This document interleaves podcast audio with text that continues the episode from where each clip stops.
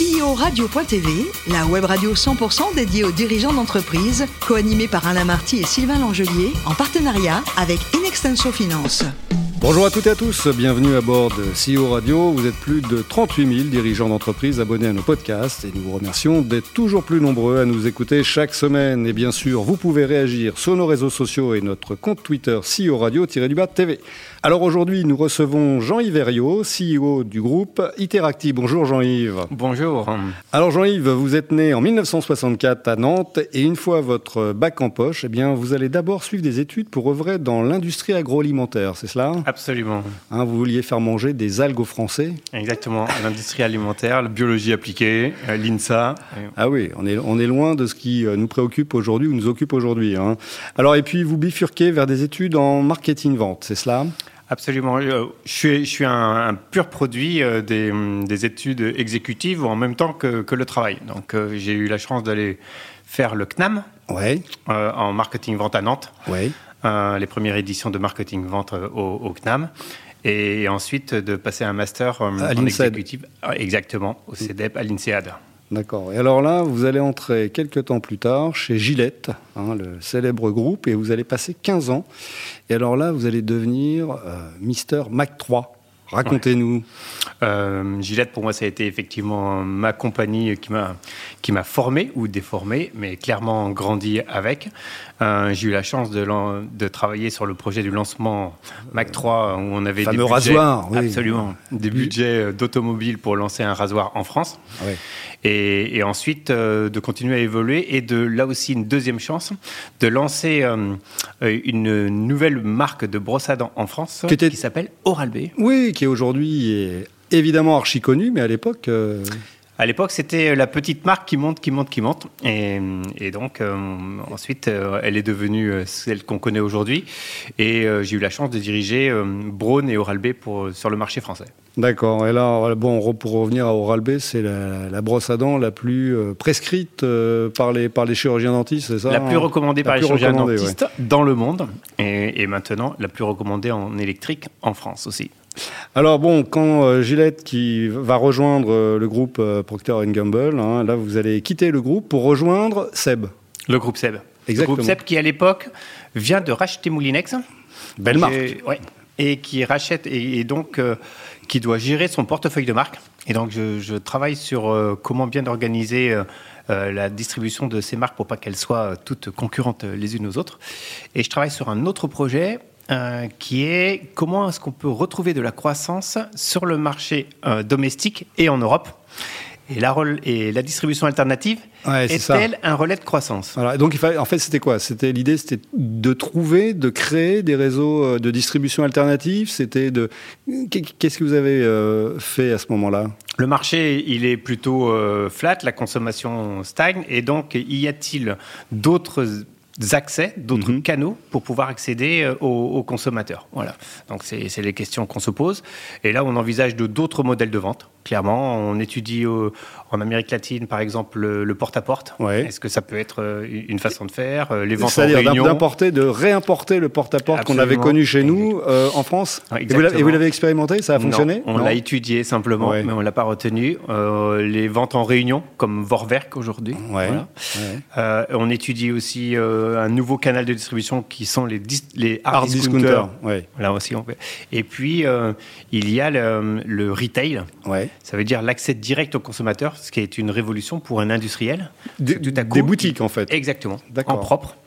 Et il va s'adresser directement au consommateur. D'accord. Et là, c'est quoi? Sont, Vous créez des boutiques qui portent un nom, c'est quoi? C'est Moulinex? C'est Seb? C'est Ça s'appelait comment? Donc, je me souviens encore du brainstorming dans le couloir et tout à coup, on dit euh, Home Co. Euh, et puis, on a aussi euh, des, des produits de cuisine. Donc, ça finit par Home Cook.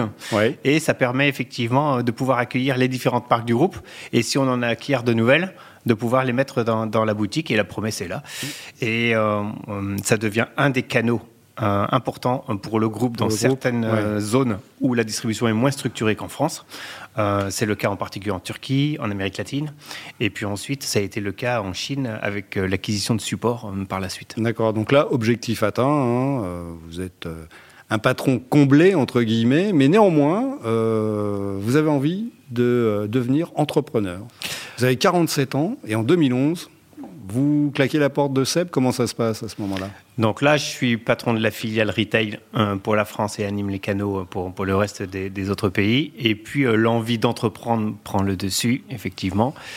Et, donc, euh, je décide de, quitter le, groupe SEB et de, mener un, projet d'entrepreneuriat.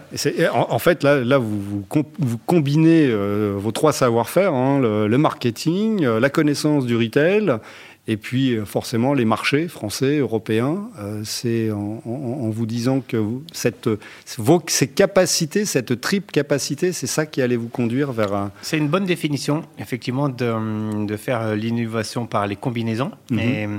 et, donc, je, une des convictions, c'est que l'accès aux clients, euh, c'est un, axe essentiel pour, crucial pour la pérennité et le développement des entreprises. Et donc, en rencontrant euh, un dirigeant d'entreprise et pour partager avec lui son parcours. Il me dit Ah, mais moi, je cède ma boîte.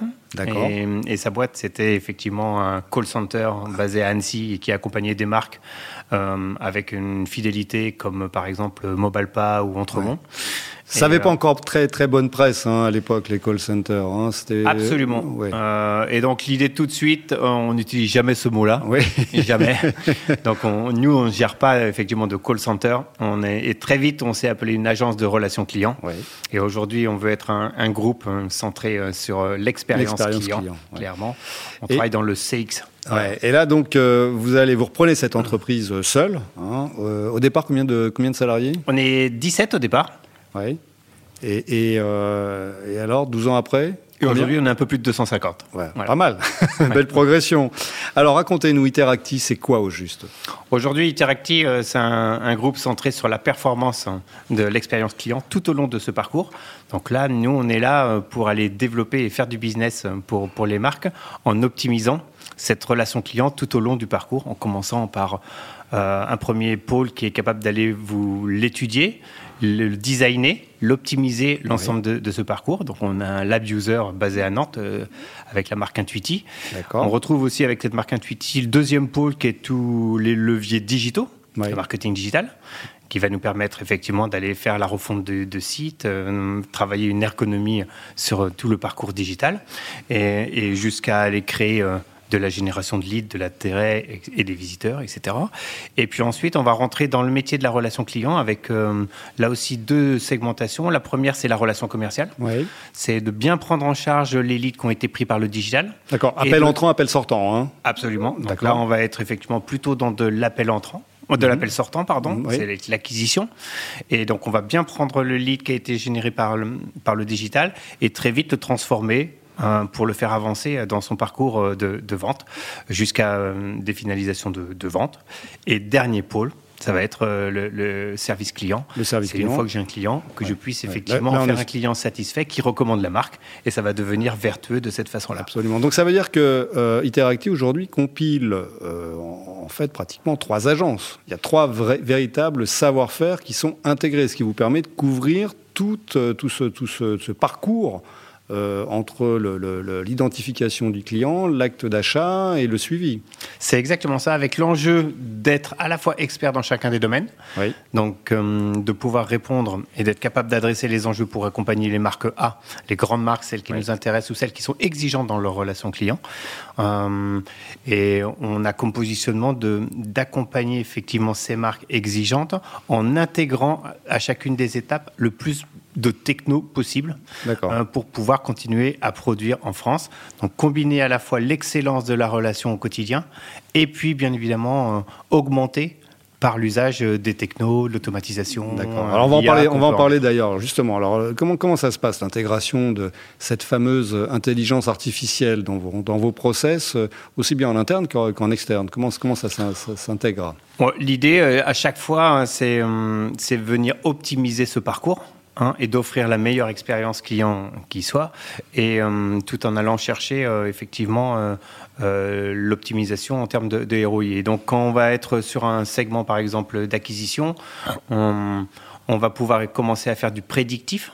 Donc si je collecte beaucoup de data, bien évidemment. Donc on, rassemble ces datas et on va pouvoir les analyser et elles vont, elles apprennent et elles vont pouvoir nous aider à anticiper, à faire du prédictif. Et quand je travaille sur un portefeuille de pharmacie pour un laboratoire, par exemple, je suis capable effectivement de faire une visite euh, dans cette pharmacie parce que je sais qu'elle n'a pas commandé depuis très longtemps. Et le, la visite suivante, qui va se dérouler à distance, j'appellerai peut-être celle de Bastia mhm. parce que je sais que la météo va changer et qu'il y a des probabilités qu'il ait besoin de produits solaires. D'accord. Bon, alors là, on vient de parler de techno, mais néanmoins, vous faites euh, un métier qui est basé sur la relation client, donc sur l'humain.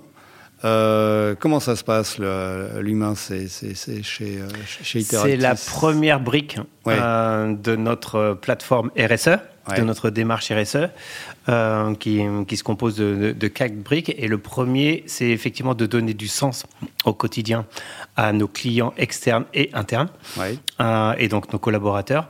oui, c'est un vrai enjeu. Aujourd'hui, on doit effectivement les, recruter. On recrute des conseillers qui sont des métiers d'entrée de marché. Et comment est-ce que je fais pour recruter euh, euh, ces, profils et de les fidéliser? Euh, Clairement, c'est pas en disant je viens décrocher ou je viens un nombre d'appels ou, oui, oui. on n'est pas sur la quantité, hein, on, est, vraiment sur la qualité. Et donc on va absolument travailler sur la responsabilisation. on a un programme 100% formation, ça veut dire que 100% des collaborateurs sont formés. Donc oui, c'est notre matière première. Euh, et, ça, vous le revendiquez euh, haut et fort, hein, c'est-à-dire ce, savoir-faire français. Ce, voilà, on ne parle pas d'offshoreisation pour le moment euh, chez Iteracti.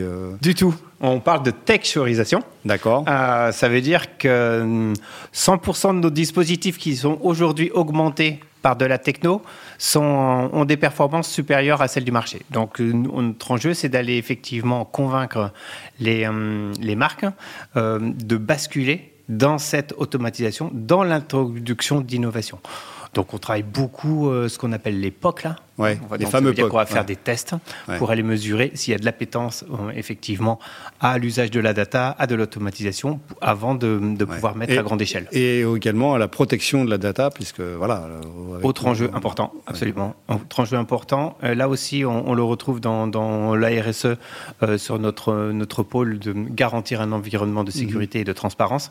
Et donc on, va retrouver les, tous les enjeux de la RSE RGPD hein, qui, sont arrivés et qui doivent être là. Ah et qui, euh, qui, peuvent parfois aussi peser un petit peu sur votre secteur d'activité. Donc il faut savoir euh, bien manœuvrer avec. Hein. Oui.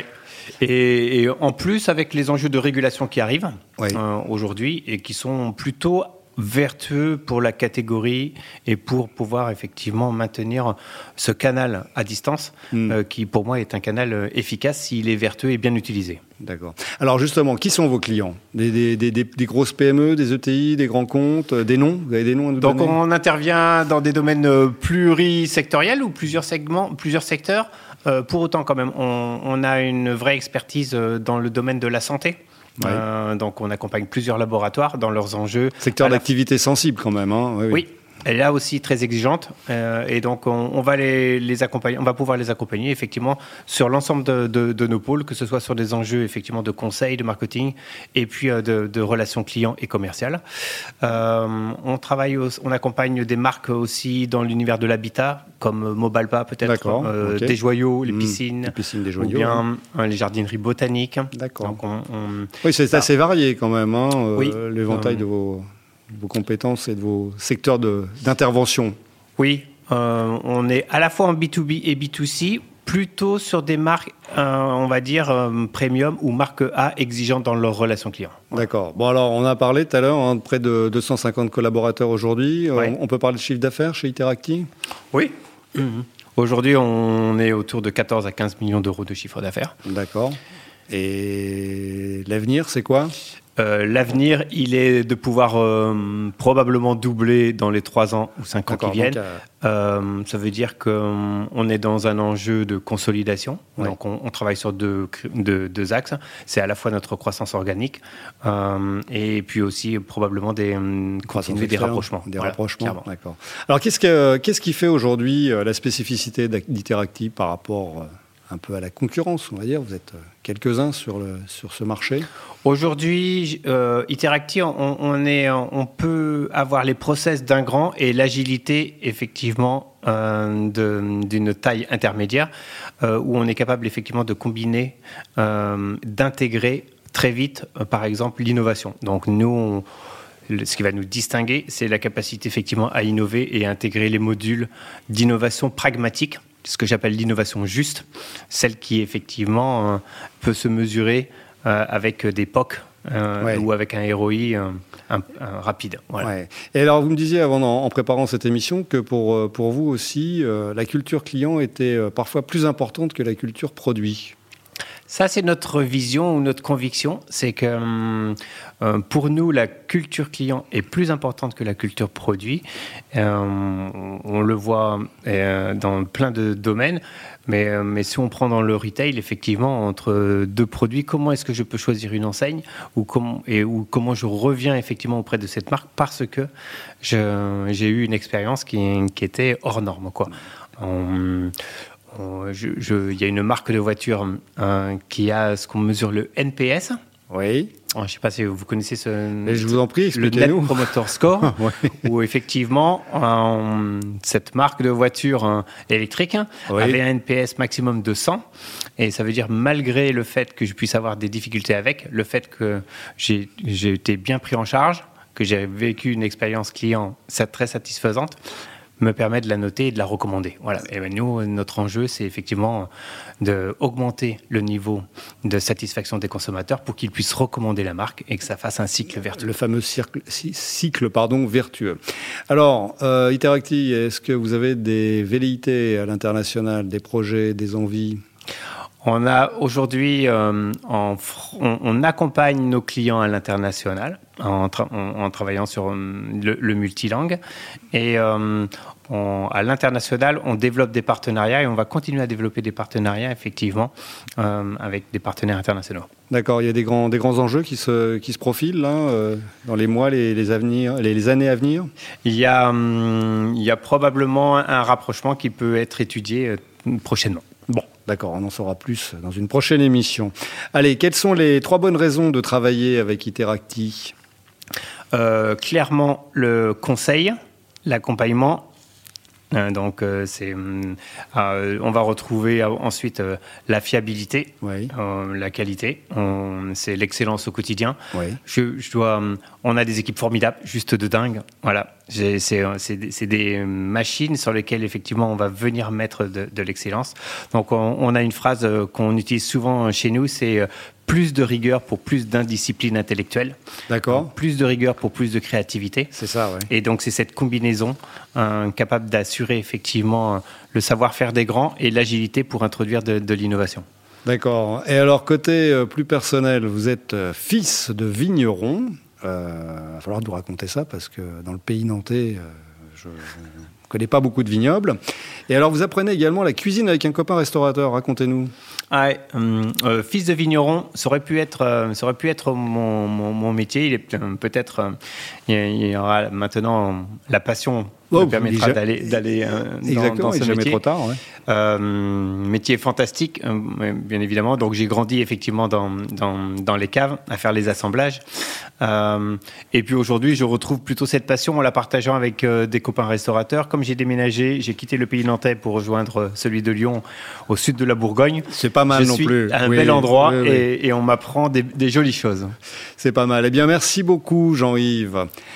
Fin de ce numéro de CEO Radio. Retrouvez toute notre actualité sur nos comptes Twitter et LinkedIn. On se donne rendez-vous mardi prochain à 14h précise pour accueillir un nouvel invité. L'invité de la semaine de CEO Radio, une production B2B Radio.tv en partenariat avec Inextenso Finance.